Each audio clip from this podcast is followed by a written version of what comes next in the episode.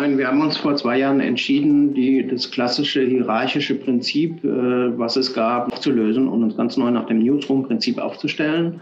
Die Idee dahinter ist letztlich ähm, strategisches Themenmanagement.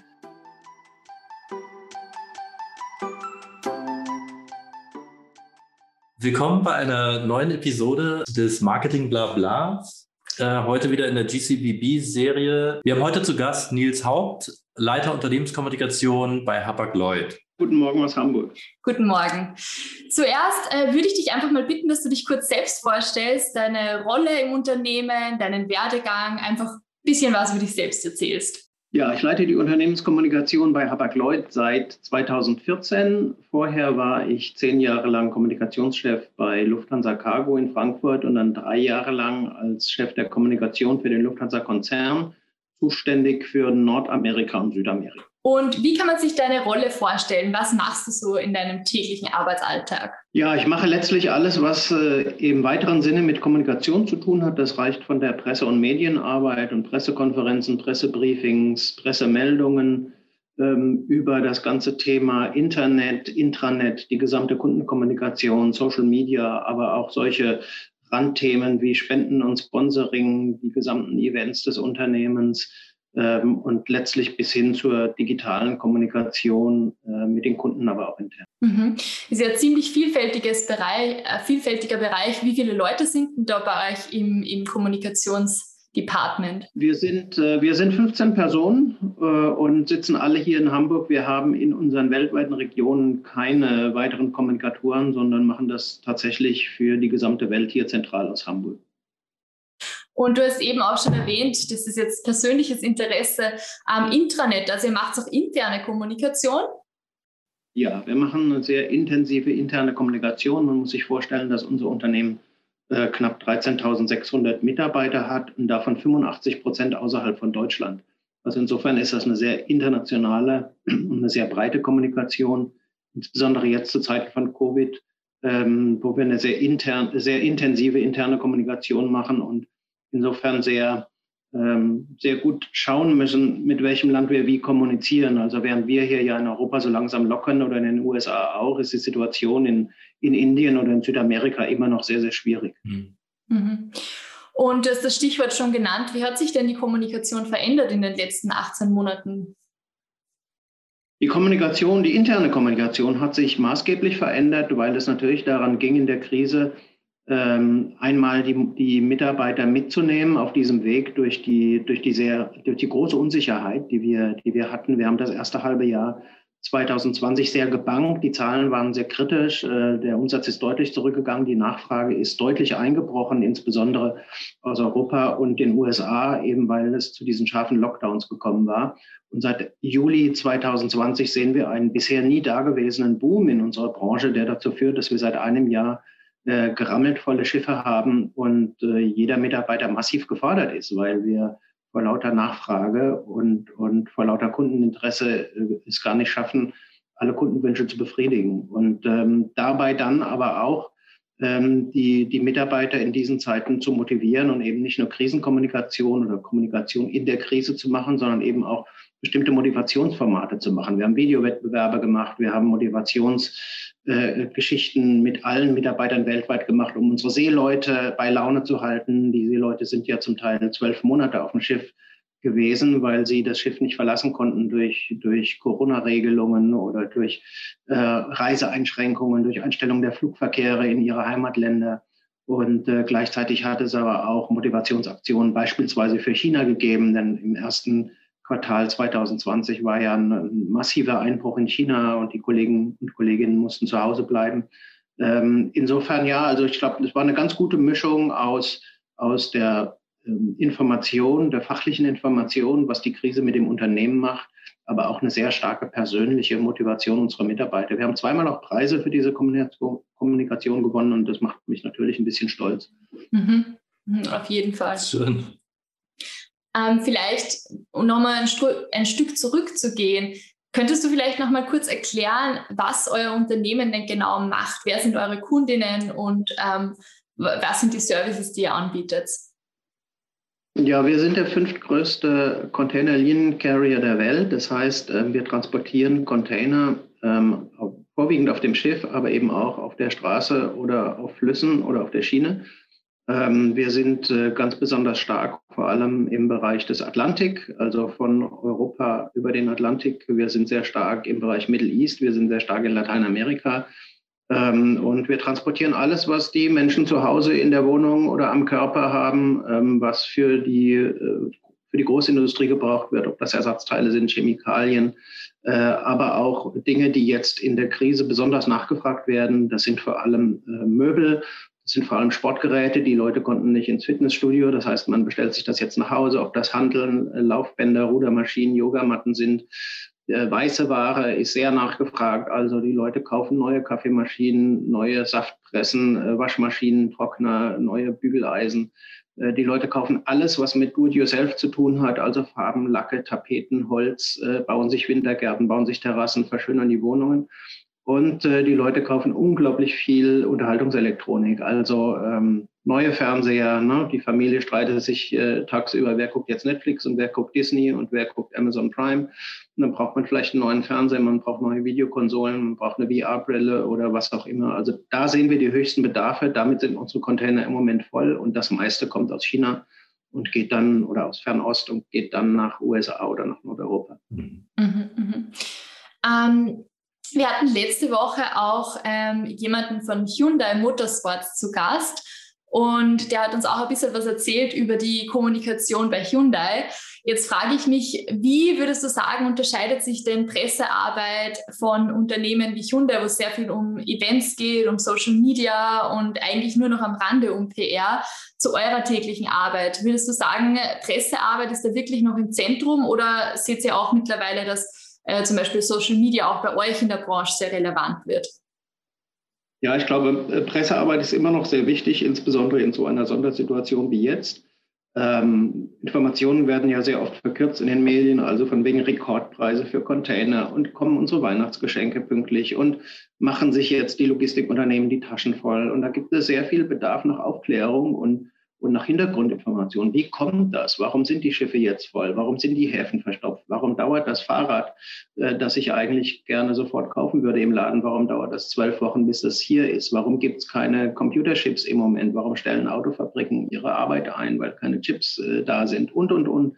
Ganz viele Fragen, wo man sehr viel erklären muss. Und das lässt sich äh, mit, mit ein paar Zeichen auf Twitter oder mit einem kurzen Beitrag auf Facebook oder, oder LinkedIn nicht so richtig erklären. Insofern sind Medien immer noch ein, ganz wichtiges Forum für uns. Und insofern sind, arbeiten wir sehr intensiv mit Medien zusammen und machen Fernseh, Radio oder, oder Zeitungs- und Zeitschriftenformate mit den unterschiedlichsten Medienplayern in der ganzen Welt. Mhm. Ja.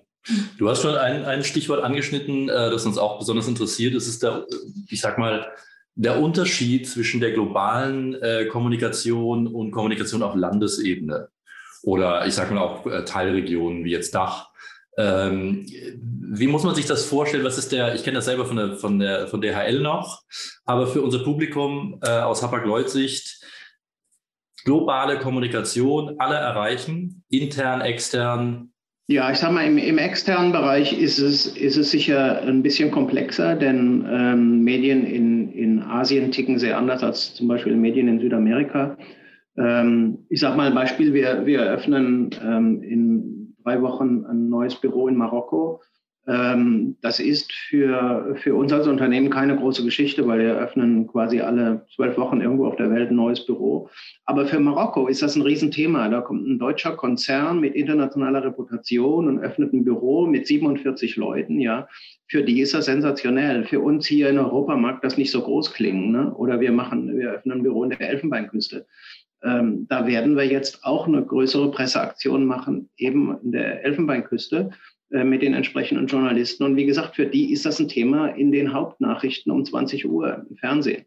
Ähm, wohingegen das vielleicht für uns ähm, nicht so bedeutend erscheinen mag, weil das ein kleines Büro mit vielleicht 20 Leuten ist.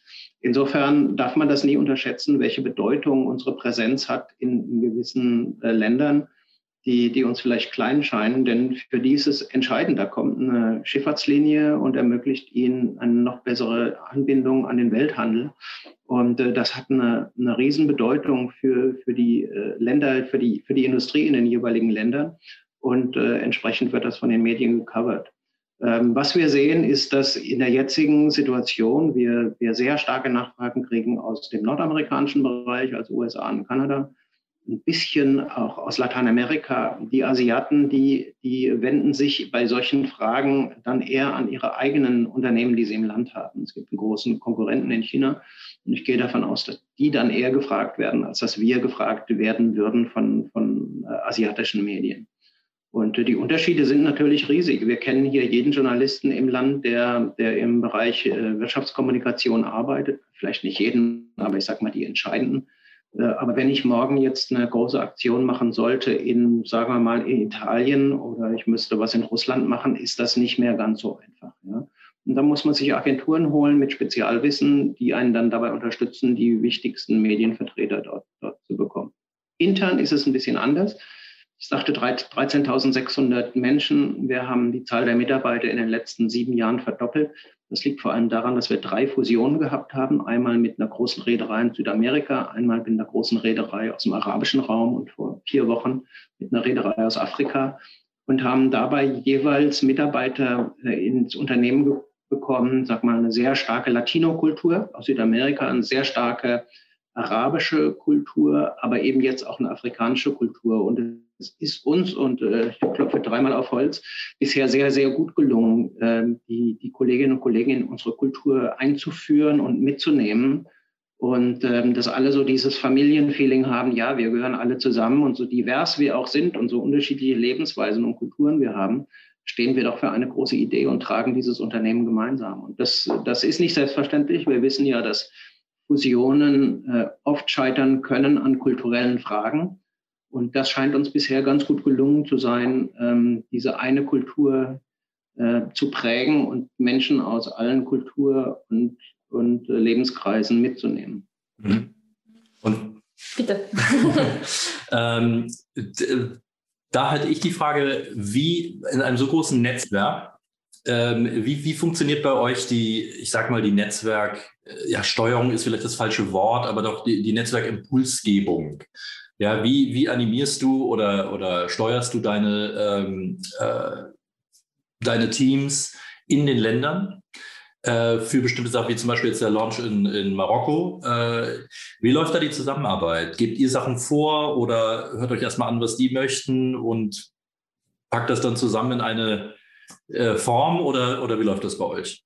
Ja, ich sag mal, es gibt natürlich ganz gewisse Dinge, die vorgegeben sind. Das sind bestimmte Formate oder der Umgang mit Corporate Design oder wie wir einen Film machen würden. Aber letztlich verstehe ich schon meine Kolleginnen und Kollegen im Ausland, das sind meine Kunden. Und ähm, ich würde niemals vorgeben, was man jetzt an der Elfenbeinküste macht, weil ich vermute mal, dass die ganz andere Mediengewohnheiten haben oder zumindest solche, die ich vielleicht nicht kenne. Insofern gibt es dann ähm, wöchentliche Meetings, wo wir über die ähm, entsprechenden Kommunikationsinhalte und die entsprechenden Kommunikationsmedien diskutieren und uns dann bis zum Premierentag sozusagen annähern und dann die verschiedenen Kommunikationsformate gemeinsam entwickeln. Ja. Es wäre ja vermessen zu glauben, dass wir äh, die Welt kennen und alle, alle Märkte kennen und genau wissen, wie man wo kommuniziert. Ja, ja. Ja, also es ist quasi zu einem gewissen Grad so ein bisschen die Waage zwischen natürlich, klar, es muss einer Linie folgen, es muss der Marke treu bleiben, aber andererseits weiß ja doch jeder lokal im Land wieder am besten oder in der Region, wie man dann wirklich kommuniziert. Absolut. Mhm. Ja, ist, ist sicher spannend auf jeden Fall auf beiden Seiten, also sei es jetzt im Land oder eben im Headquarter oder von wo auch immer die Kommunikation gesteuert wird. Ähm, eben genau, wie man auch ähm, zum Beispiel Businesspläne dann aufsetzt. Also natürlich gibt es, nehme ich an, bei euch auch eine Linie aus dem Headquarter, aber dann wieder Businesspläne aus den einzelnen Ländern, die die dann wieder wiederum verfolgen, basierend auf, de, auf eurem Input und eurer Recherche. Ganz genau. Ähm, mhm. Ähm, was mich auch interessieren würde, weil ich es in der Vorbereitung auf das Interview gelesen habe, ist, dass Hapag-Lloyd das Sponsorship für das HSV Handballteam übernommen hat. Ähm, mich würde interessieren, wie kommt es denn zu solchen Partnerschaften und welche, was erhofft man sich denn von, von diesen? Naja, also ein globales Unternehmen versucht man natürlich, ähm, gesellschaftliches Engagement äh, nicht nur zu fokussieren auf, auf die Stadt, wo man beheimatet ist oder das Land, in dem Fall Hamburg. Hier sind wir 1847 gegründet worden, sondern man muss auch gucken, dass man Aktivitäten haben, die es weltweit gibt. Insofern haben wir ähm, weltweite äh, Sponsoring- und Spendenmaßnahmen, aber wir haben eben auch lokale. Und im Lokalen haben wir jetzt jahrelang den Eishockey unterstützt, die lokale Eishockeymannschaft, die es aber leider eigentlich nicht geschafft hat, in den letzten vier Jahren auch unsere Erwartungen zu erfüllen. Man möchte ja gemeinsam gewinnen, sozusagen. Ne? Und ähm, die Handballmannschaft des HSV ähm, ist jetzt in die erste Bundesliga hier aufgestiegen in Deutschland. Und das ist für uns ein großer Anlass, A, deren Engagement zu würdigen und deren Ehrgeiz zu würdigen, weil die haben einen super Job gemacht. Und zweitens verbinden sich für uns damit natürlich auch entsprechende mediale Präsenzen. Ähm, und das ist für uns gut, denn wenn man sponsert, ähm, Im Gegensatz zu einer Spende erwartet man ja eine Gegenleistung. Und äh, da gibt es eine klare Gegenleistung mit einer vollen Halle von, von 13.000, 15.000 Leuten und mit der entsprechenden visuellen Präsenz im Stadion plus dann die äh, mögliche Medienpräsenz, die man hat, plus die Möglichkeit, unseren Mitarbeiterinnen und Mitarbeitern Karten zu geben für spannende Spiele, das macht das für uns schon sehr attraktiv. Und es fördert natürlich so auch unsere gesellschaftliche Reputation hier in Hamburg. Ja, mhm. ja da seid ihr mit dem HSV sicher gut bedient. Äh, auch Traditionsverein äh, oben im Norden. Und Handball eh, äh, denke ich, in der Region äh, sehr, sehr stark verankert. Wenn ich an meine eigene Jugend zurückdenke, äh, es war allerdings äh, eher auf dem Dorf. Ähm, ja, ähm, da haben wir aber jetzt gerade auch so ein bisschen was äh, äh, angesprochen, was uns interessiert. Und das ist so ein bisschen die Abgrenzung zwischen unterschiedlichen Kommunikationsfeldern oder Kommunikationsmethoden, wie auch immer man das nennen möchte. Also PR, Marketing und im Marketing unterschiedliche Bereiche, Sponsorships, Online-Marketing, Inbound, Outbound, was auch immer. Was ist bei euch, gerade weil ihr eine Abteilung seid, ähm, läuft das bei euch so, wie wir das vermuten, dass ihr wirklich integrierte Kommunikation betreibt? Oder habt ihr das doch etwas mehr äh, abteilungsmäßig geordnet? Nein, wir haben uns vor zwei Jahren entschieden, die, das klassische hierarchische Prinzip, äh, was es gab, nämlich einen Chef und dann drei, ähm, drei Teamleiter und dann unter den Teamleitern jeweils kleine Teams, das aufzulösen und uns ganz neu nach dem Newsroom-Prinzip aufzustellen. Die Idee dahinter ist letztlich ähm, strategisches Themenmanagement den Newsroom auch so aufzubauen, dass es sehr klar weniger Hierarchien gibt, mehr Eigenverantwortung, ähm, mehr Freiheiten für den, für den Einzelnen, nicht mehr die großen Abstimmungswege.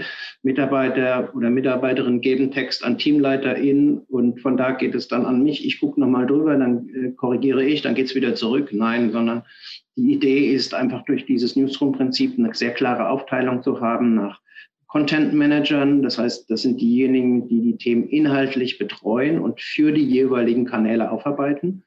Ähm, und dann auf der anderen Seite Kanalmanager, die dann für die jeweiligen Kanäle, also ob das jetzt Mitarbeiterzeitung, Intranet, ob das die Events sind, ob das die Kundenkommunikation, Social Media, Filme und so weiter sind. Das sind dann die, die, die, die Kollegen, die technisch versiert sind und die ihren Kanal sehr gut kennen und dann auch die Themen womöglich anfordern, sagen, ich hätte gern für meinen Kanal jetzt die Geschichte so und so.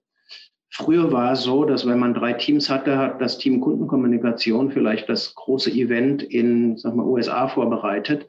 Ähm, das Presseteam hat dann dazu die Pressemeldung geschrieben und das interne Kommunikationsteam hat dazu die Intranet-News gemacht und vielleicht einen Artikel für die Mitarbeiterzeitung.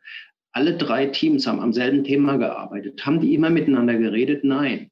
Aber da haben sich vier oder fünf Kollegen und Kolleginnen einarbeiten müssen in ein Thema und haben das sehr unterschiedlich bearbeitet.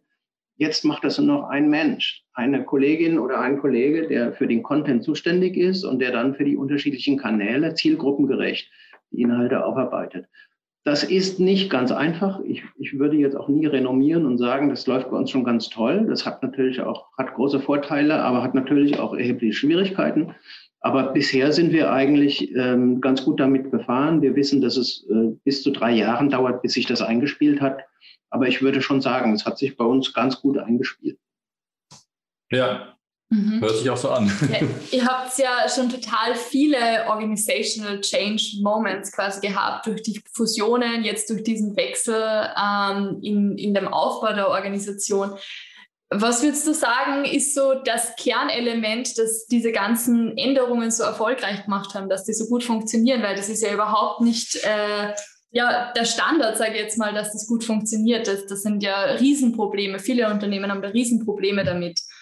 Ja, es wäre ja übertrieben, wenn ich jetzt sagen würde, bei uns läuft das alles super. Es gibt natürlich, man scheitert auch immer wieder. Es gibt Fehler, die man macht. Es gibt Schwächen, die sich im System erweisen. Es gibt ähm, Kolleginnen und Kollegen, die dem nicht gewachsen sind. Es gibt Auseinandersetzungen. Also ich würde nicht sagen, dass das alles ganz erfolgreich gelaufen ist, sondern jeder Tag ist ein neuer Kampf und, und jede Veränderung ist ein neues Werben um, um Verständnis und ein Werben um um mitmachen, um, um die entsprechende Empathie und Euphorie, die man braucht, um dann solche Projekte nach vorne zu treiben. Aber ich würde jetzt nicht behaupten, das läuft alles bei uns super. Was ich sagen würde, ist, dass wir ein Unternehmen sind, das jetzt nächstes Jahr 175 Jahre alt wird. Wir haben angefangen mit einem Segelschiff und sind dann von Dampfschiffen irgendwann über einmotorige Schiffe gegangen und dann zweimotorige Schiffe und, und, und wenn dieses Unternehmen sich nicht ständig verändern würde, ja, wären wir nicht mehr da. Und ich glaube, das ist eine große Qualität von einem Unternehmen mit so einer langen Tradition, einfach zu beweisen, dass man sich in zwei Jahrhunderten immer wieder neu aufgestellt hat, immer wieder neu angepasst hat und dem, dem technologischen Fortschritt ähm, sich angeschlossen hat. Ja, auf jeden Fall. Ähm, was uns natürlich auch besonders interessiert, ist äh, Kommunikation im Dachraum. Ähm, wo siehst du da Besonderheiten, ne, speziell in der Kommunikation im Dach im Vergleich zu den anderen Ländern und Regionen, Kontinenten, wo ihr kommuniziert? Ja, wir sind natürlich ein deutsches Unternehmen ähm, und sind hier im deutschsprachigen Raum besonders bekannt, insbesondere hier im norddeutschen Raum, wo jedes Kind quasi die Schiffe kennt, weil man sie an der Küste oder hier die Elbe rauf und runter ständig sieht. Ähm, ich glaube, dass man, wenn man äh, in seinem Heimatland ähm, kommuniziert, eine ganz andere Präsenz in den Medien hat und eine ganz andere Verantwortung auch hat gegen den, gegenüber den hiesigen Medien, weil die kennen einen, wir kennen die und wir versuchen natürlich mit den hiesigen Medien sehr viele unterschiedliche Events, Eventformate zu machen. Wir versuchen sie einzubinden, wir versuchen regelmäßig ähm, Pressetermine mit unserem CEO zu machen. Da helfen uns natürlich jetzt die ganzen neuen Möglichkeiten durch Videotelefonie, wo wir früher einen Termin gemacht haben, nur hier in Hamburg und dann kamen 20 Journalisten aus Hamburg, ist es heute sehr viel einfacher über, über die entsprechenden äh, Medien und über hybride Technologie so ein Event ähm, sowohl hier vor Ort zu machen, als auch äh, Journalistinnen und Journalisten aus Amerika oder aus Südamerika oder aus Asien einzubinden. Das hilft uns natürlich sehr. Hier im Dachraum, glaube ich schon, gibt es eine sehr starke Medienkultur. Es gibt immer noch sehr, sehr, ein, ein sehr breites Medienspektrum, was von Fernsehen, Hörfunk über die, die Printmedien, äh, mittlerweile aber auch sehr, sehr starke Blogformate, äh, Social-Media-Formate äh, reicht. Und ich denke mal, dass ähm, bei allen Schwierigkeiten, die, die die Medien haben, es immer noch ein sehr, sehr großes Interesse an, an unseren Tätigkeiten gibt und aus meiner Sicht ein relativ enges Verhältnis zu den jeweiligen Medien. Obwohl man immer sagen muss, Logistik, ähm, das weißt du, Joe, ja auch, Logistik ist eher so ein, so ein Randthema für viele Medien. Das ist immer interessant, wenn es eine Krise gibt wie im Suezkanal oder wenn, wenn mal wieder irgendwie ein Schiff brennt oder so oder Container vom Schiff fallen, dann ist es ein großes Thema. Oder der isländische Vulkan. Ja, ja, oder der Vulkan. Aber natürlich ist das so, dass wir auch nicht als Konsumenten jeden Tag darüber nachdenken, wie ist denn die Banane hierher gekommen oder wie kommt denn der Kaffee, der jetzt in meiner Tasse ist, hierher nach, nach Hamburg oder nach Wien oder nach Zürich. Und die Klamotten, die ich am Leibe trage und die Zahnpasta, die ich morgens benutze, wo auch Dutzende von Chemikalien aus allen Ländern zusammengefahren werden und das irgendwo dann hergestellt wird. Darüber denken wir zu wenig nach. Ich, ich habe mich mittlerweile damit abgefunden. Es ist unsere Aufgabe, glaube ich, als Logistikkommunikatoren immer wieder klarzumachen, dass eine funktionierende Logistik dazu führt, dass, dass wir unser Leben halbwegs problemlos leben können. Ne? Und es gibt eben Länder, in denen das so nicht funktioniert. Und da müssen wir jetzt nicht mal nur nach Afghanistan gucken, wo die Situation, äh, die logistische Situation im Moment doch ähm, erheblich schwieriger ist, als sie, als sie vorher jemals war. Ja, nein, nein, das ist äh, klar. Nein, ich weiß, wovon du redest. Äh, ich hatte bei DHL auch immer wieder die Situation oder die Erlebnisse, wo Journalisten gesagt haben, ja, so what? Dann habt ihr halt eine neue Route, die euch äh, über Nacht die äh, also eine Flugroute aus Hongkong nach, nach Deutschland rein.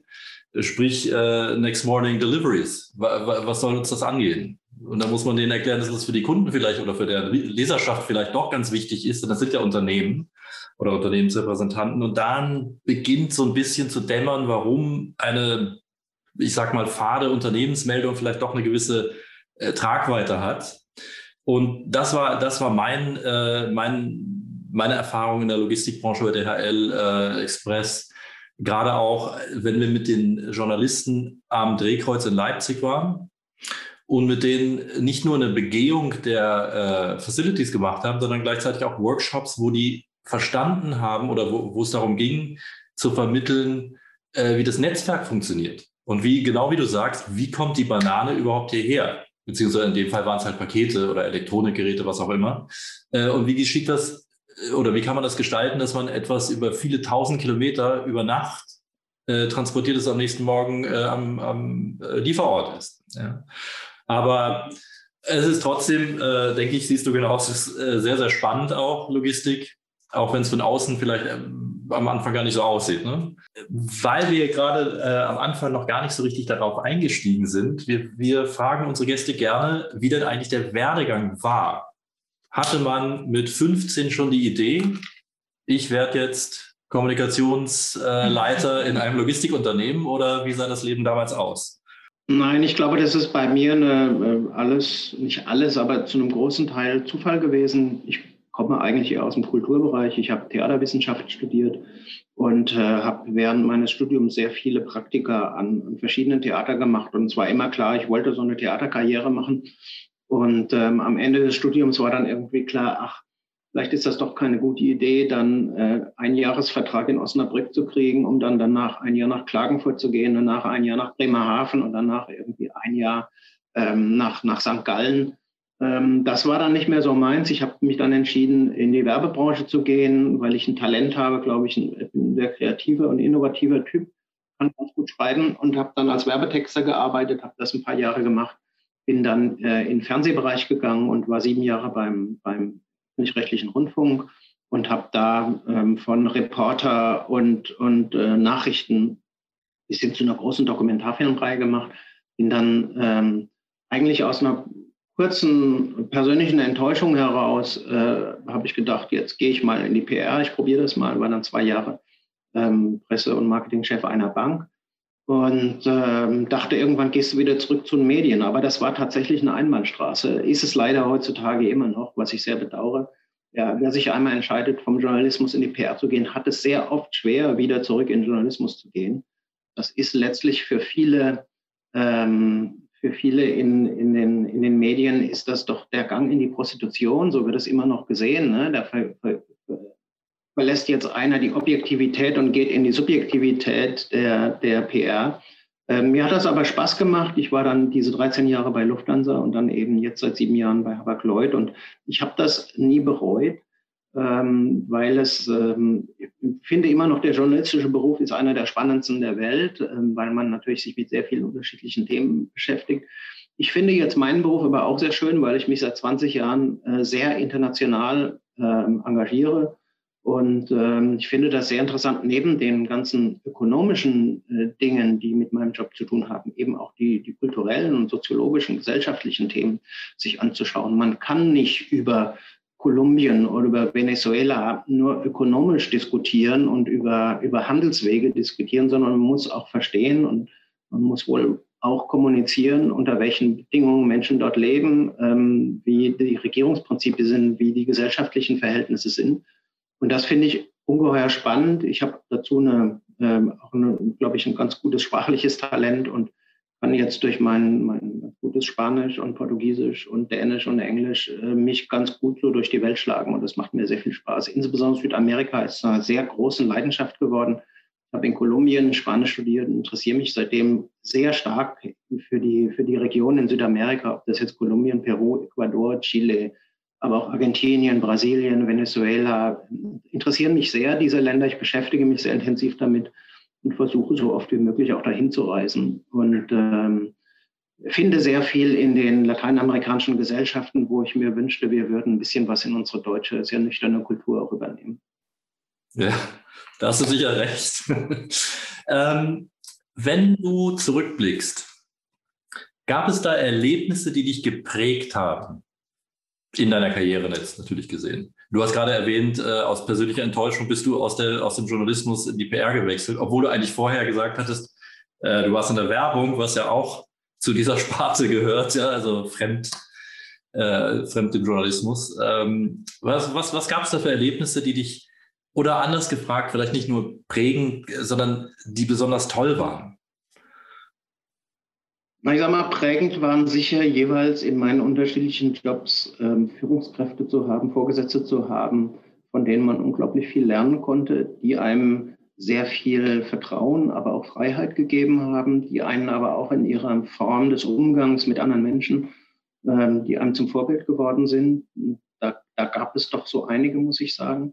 Ähm, zum Zweiten gehört für mich mittlerweile unbedingt das Reisen dazu. Insofern habe ich jetzt sehr gelitten die letzten 18 Monate, dass ich so gut wie gar nicht aus Hamburg weggekommen bin. Aber ich finde, die, die Internationalität ist immer noch etwas unglaublich Spannendes und da sind solche Jobs, die mit Welthandel zu tun haben, natürlich äh, ähm, überaus vielseitig und, und ähm, überaus lehrreich an Erlebnissen, die mich besonders geprägt haben, ja, es sind vorwiegend natürlich Krisensituationen, aus denen man dann sehr viel lernt. Ich hatte zu meiner Zeit ähm, bei Lufthansa den, den Vulkanausbruch. Ich hatte eine sehr große Social-Media-Krise. Ich hatte einen Flugzeugabsturz. Ähm, wir hatten mehrere interne Krisen.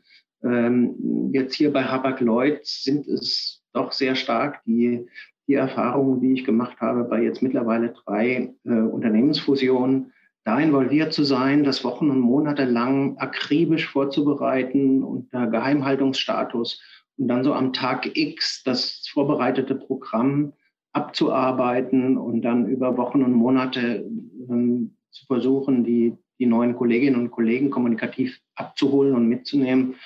Das sind schon so die faszinierendsten Themen. Und jede Reise natürlich, sehr viele Reisen, die ich, die ich die für mich unvergesslich geworden sind. Ähm, wir haben bei Lufthansa Cargo damals die großen ähm, Transitflughäfen besucht in Form von Pressereisen. Ich war in Alaska mit einer Pressegruppe, ich war in Usbekistan äh, mit einer Pressegruppe. Das waren schon sehr schöne Trips. Leider sind Pressereisen ja heute fast nicht mehr möglich äh, durch die, durch die Compliance-Regeln. Ähm, aber das sind sehr, sehr schöne Erinnerungen, wo man die Welt kennengelernt hat. Und das finde ich immer noch sehr spannend und kann jedem deswegen auch nur empfehlen, in die Logistikindustrie zu gehen, weil sie ihm wirklich die Möglichkeit gibt, ähm, weltweite Zusammenhänge zu verstehen und die Welt auch kennenzulernen. Nur bestätigen, äh, Internationalität ist äh, ein, ein, ein sehr, sehr spannendes Element äh, der globalen Kommunikation natürlich. Ähm, ich hätte jetzt noch gesagt oder hätte mich gefreut, wenn du gesagt hättest, eines der prägenden Erlebnisse war unser gemeinsamer Launch von Aerologic oder von Nuco, wie sie damals hieß. äh, nein, Scherz beiseite. Aber das war auch ein spannendes Thema, fand ich. Äh, Lufthansa Cargo BRL Express, Tochterunternehmen, gemeinsames Tochterunternehmen, das immer noch gut läuft oder inzwischen sogar noch viel, viel besser läuft. Äh, das war, war eins der Projekte, die ich zum Beispiel genannt hätte als, als spannenden Launch äh, von, von einem, weil diesen Aufbau mit zu begleiten, das ist natürlich toll immer, finde ich. Ja, also grundsätzlich in, in dieser Branche, ähm, ob das jetzt Luftverkehr oder das Schifffahrt sind, die, die Faszination auch der Technologie, die Faszination mit, mit ähm, Menschen zusammenzuarbeiten, die ganz tief sich in die Themen eingearbeitet haben, ob das Kapitäne oder Piloten sind, aber vor allem auch Menschen, die die sich mit Antrieben, mit Motoren, mit, mit Flugzeugtechnik, mit Schifffahrtstechnik und so beschäftigen. Für mich ist es trotz allem immer noch manchmal wie ein kleiner Junge, der darüber staunt, wie sich so viele hundert Tonnen da in die Luft bewegen können und wie so ein 400 Meter langes Schiff einfach durch die, durch die Ozeane pflügt und selbst bei Windstärke 10 irgendwie stabil durch, durch die Ozeane fährt. Ähm, das ist für mich immer noch faszinierend. Oder 24.000 dieser Container an Bord eines, eines Schiffes mit, mit Warenwerten von mehreren Milliarden äh, Dollar. Äh, das ist immer noch, hat so eine große Faszination, wo man manchmal doch, wenn man mal all das Professionelle beiseite schiebt, doch auch noch staunend davor steht und sagt, wow, wie das möglich ist, ja. Und, und äh, für uns ist es alles so selbstverständlich geworden. Wenn man mal am Wochenende ähm, am Strand sitzt an der Elbe und dann kommt dann so ein 24.000 TU Containerschiff äh, über die Elbe rein in den Hafen, das ist immer noch, da lassen die Leute wirklich, nehmen die ihre Sonnenbrille ab und stellen ihre Getränke in den Sand, weil das ist einfach beeindruckend. Dieser kleine Fluss und diese riesigen Schiffe, die da durchfahren, ähm, das hat immer noch eine große Faszination. Sehr schön.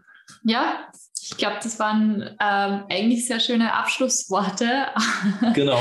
ich glaube, wir könnten jetzt ja nur viel länger darüber reden. Also auch zum Beispiel das Thema Nachhaltigkeit würde mich noch total interessieren, wenn es um ähm, globale Transporte geht und, und wie die äh, auch im nachhaltigen Weg von A nach B kommen, zum Beispiel. Vielleicht da noch ein, zwei Sätze dazu, weil das ja wahrscheinlich bei euch auch ein Riesenthema ist.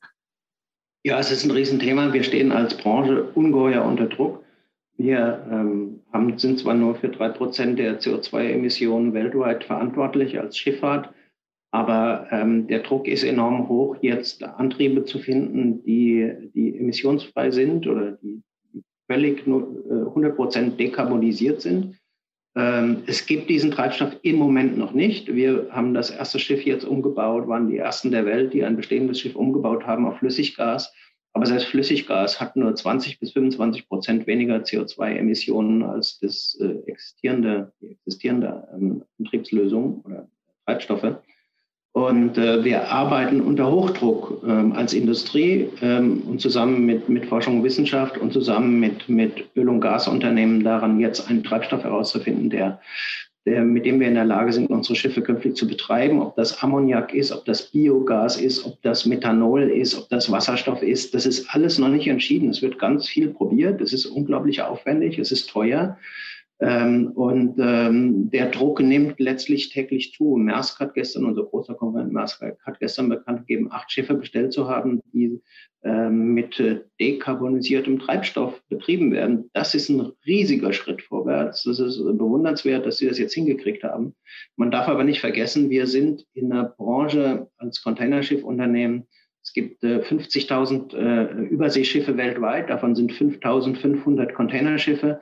Wir haben einen Marktanteil von ungefähr 10, 9 bis 10 Prozent mit 250 Schiffen. Wir alleine, also wie gesagt, gesamte weltweite Übersee-Schifffahrtsindustrie, äh, 50.000 Schiffe, wir haben 250. Wir brauchen 4 Millionen Tonnen Treibstoff im Jahr.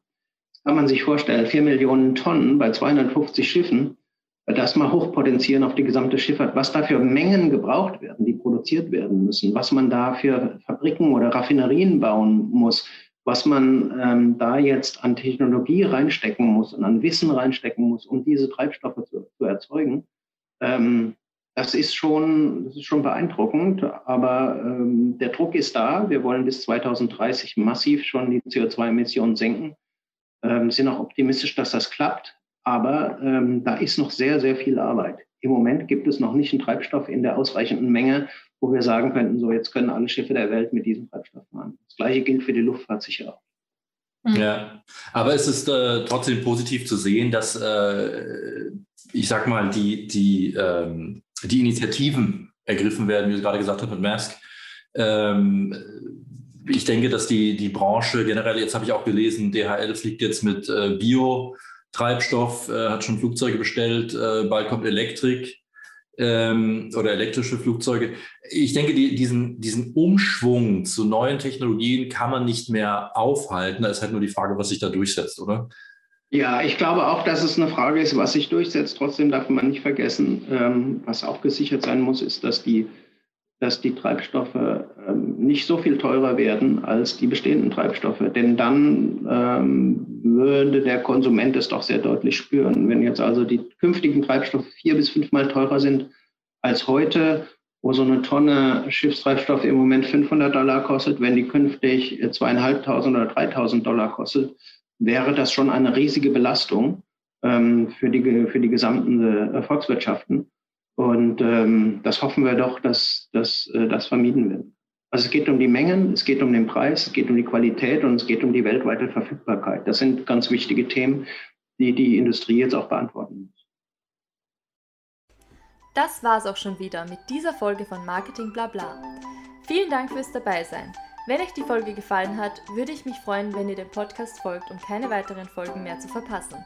Weitere Infos zum Thema gibt's auch auf Instagram bei @marketingblabla. Ich freue mich außerdem immer über euer Feedback oder Kommentare. Ganz einfach via Instagram Directs oder via E-Mail an victoria.hufnagel.livest.at. Bis zum nächsten Mal.